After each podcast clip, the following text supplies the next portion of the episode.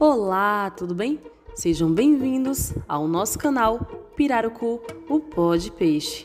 Levaremos você a uma aventura auditiva ao analisar a ideia da racionalidade como base filosófica e histórica do pensamento do direito moderno, tendo como base os livros de Lopes História do Direito e Direito na História, e outros autores que foram consultados ao decorrer da nossa pesquisa.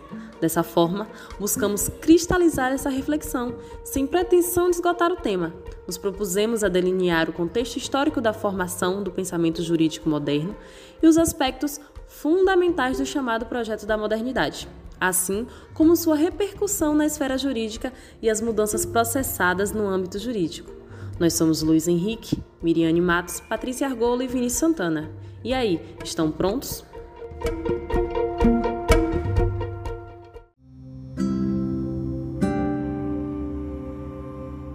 O movimento cultural conhecido como Renascimento, que imperou aproximadamente entre os séculos XIV e XVI, foi uma época marcada pela passagem entre a sociedade medieval e a sociedade moderna, passando assim a motivar diversas mudanças ocorridas na vida do homem, refletindo na maneira de compreender o mundo e a sociedade, resultando futuramente no surgimento do direito moderno.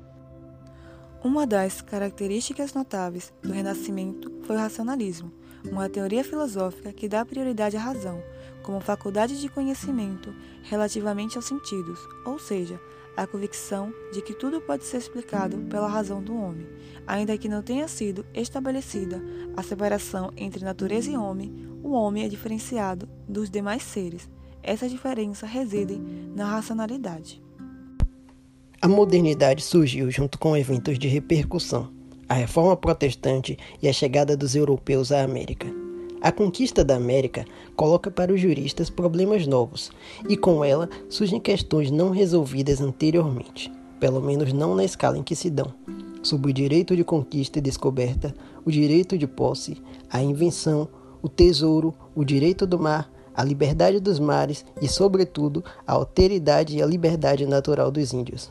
Neste tema, a modernidade começa a enfrentar a tolerância do diferente.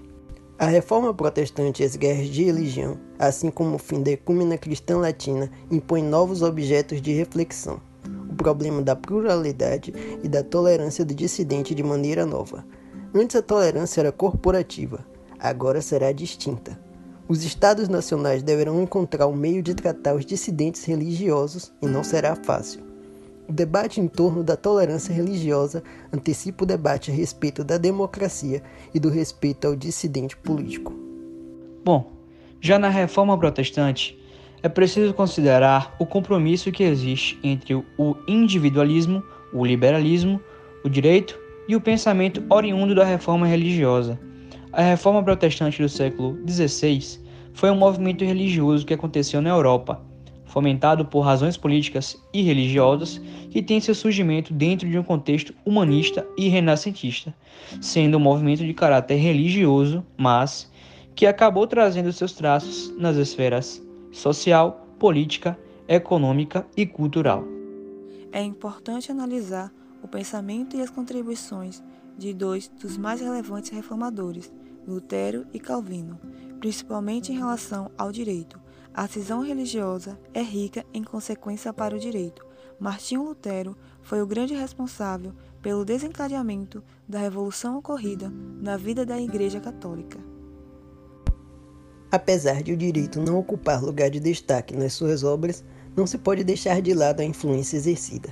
Para ele, as verdadeiras fontes do direito, as leis positivas humanas derivadas do príncipe, que representa na terra a vontade de Deus, devendo essas leis serem obedecidas por todos, sem que seja questionada a sua justiça.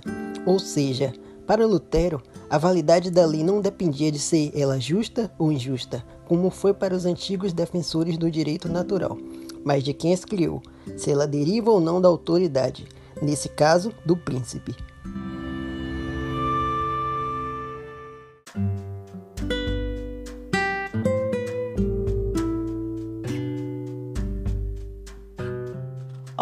O iluminismo e o racionalismo foi um movimento cultural europeu do século XVII e XVIII que buscava gerar mudanças políticas, econômicas e sociais na sociedade da época.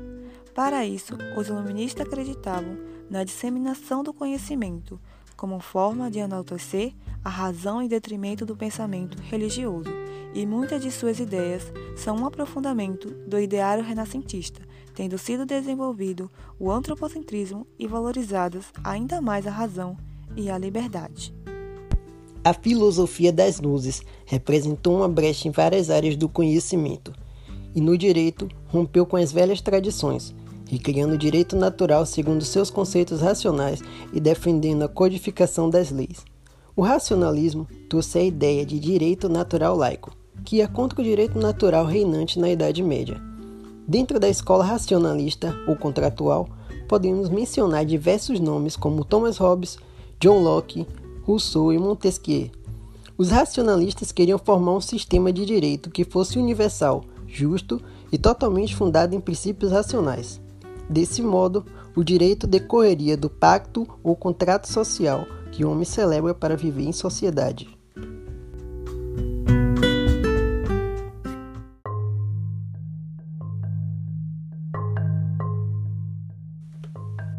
Então, pessoal, espero que vocês estejam curtindo o nosso podcast. A ideia de modernidade, na sua forma mais ambiciosa, foi a afirmação de que o homem é o que ele faz e que, portanto, deve existir uma correspondência cada vez mais estreita com a produção, que se torna mais eficaz pela ciência, tecnologia ou administração, e a organização da sociedade, que é regulada pela lei e a vida pessoal, animada pelo interesse, mas também pela vontade de se libertar de todas as opressões.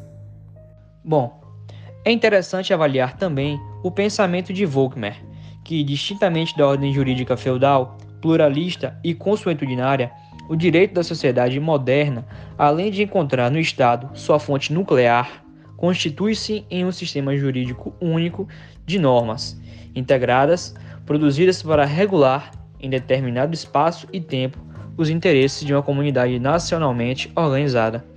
Este direito nacional é instrumentalizado por regras neutras positivas postas, só podendo ser produzido através de órgãos e de instituições reconhecidos ou oficializados pelo Estado, se caracterizando assim o princípio da unicidade ou monismo jurídico pelo reconhecimento exclusivo do direito estatal importando fundamentalmente em deslegitimalizar e suprimir qualquer forma de direito que não a oficial.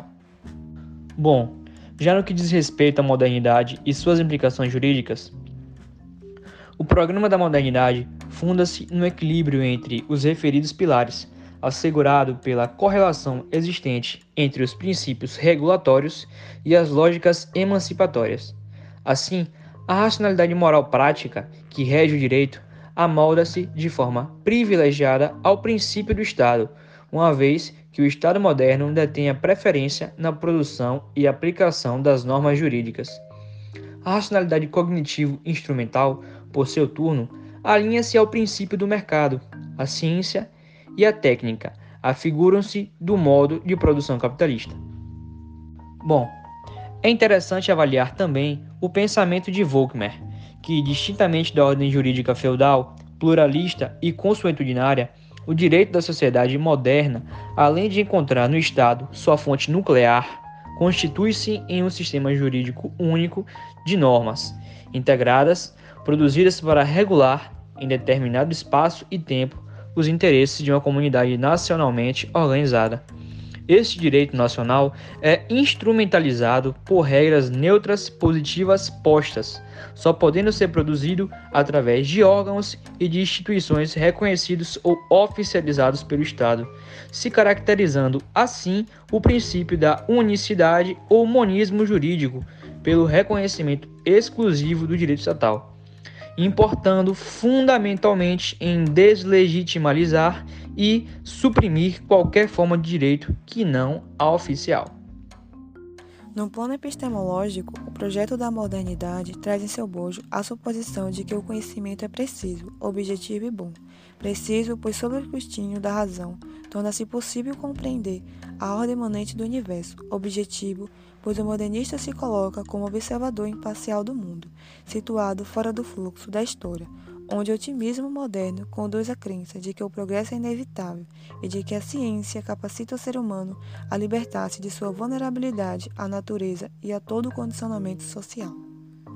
Como bem assinala José Eduardo Faria, o Estado liberal clássico inaugura um padrão histórico específico de relacionamento entre o sistema político e a sociedade civil. Essa relação é intermediada por um ordenamento que delimita os espaços político e comunitário a ordem jurídica acaba por separar a esfera pública do setor privado, os atos de império dos atos de gestão e o interesse coletivo das aspirações individuais.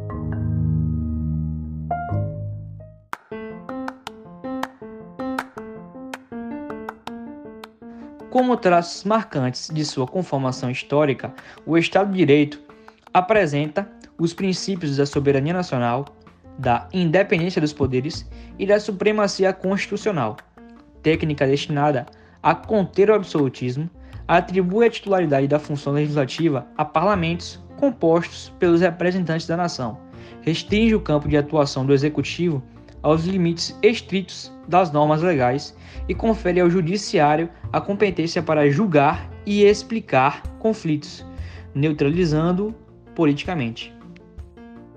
O Estado submete-se ao primado da legalidade. A lei é concebida como uma norma abstrata e genérica emanada no parlamento, que, segundo um processo previsto pela Constituição, a Carta Magna, na acepção liberal, ela apresenta-se como a ordenação sistemática da comunidade política, plasmada em regra no documento escrito, mediante o qual se estrutura o poder político e se asseguram os direitos fundamentais.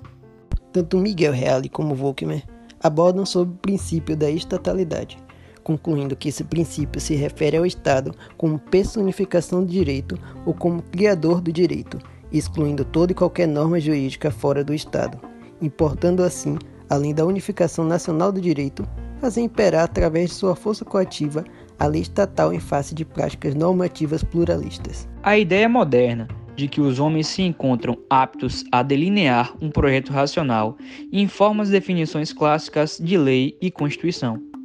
As normas legais figuram-se como instrumentos de uma razão que constrói a codificação do ornamento jurídico e a regulamentação de forma detalhada dos problemas sociais. O fenômeno da positivação é também expressão importante da modernidade jurídica, galgando a compreensão do direito como conjunto de normas postas. A positivação consiste no processo de filtragem mediante procedimentos decisórios das valorações e expectativas comportamentais presentes na sociedade, que assim são convertidas em normas dotadas de validez jurídica. A lei é o resultado de um conjunto de atos e procedimentos formais, iniciativa, discussão, deliberação. Torna-se destarte a manifestação cristalina do direito. Daí advém a identificação moderna entre o direito e lei, restringindo o âmbito da experiência jurídica.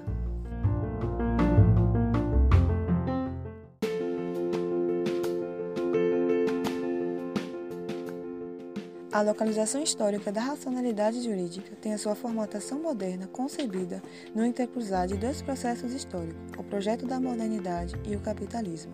O projeto da modernidade previa a racionalização da vida coletiva e individual, pressupondo assim garantir a harmonização de valores socialmente colidentes como igualdade e liberdade Entretanto, essa expectativa de racionalização completa da vida é alcançada não na expectativa emancipatória da modernidade, mas em um dos estabelecimentos desse projeto, com o capitalismo. Não obstante, a racionalização do direito o torna adequado ao capitalismo, à medida que o submete à racionalidade científica que está a serviço deste, o adequando ao sistema econômico e social e, ao mesmo tempo, reduzindo seu potencial emancipatório. Essa racionalização do direito, assim como de toda a vida social, não é despretensiosa. Apesar do discurso de legalidade do direito e do Estado e de uma retórica de neutralidade de propósitos, essa racionalidade acaba por revelar-se uma verdadeira forma de dominação.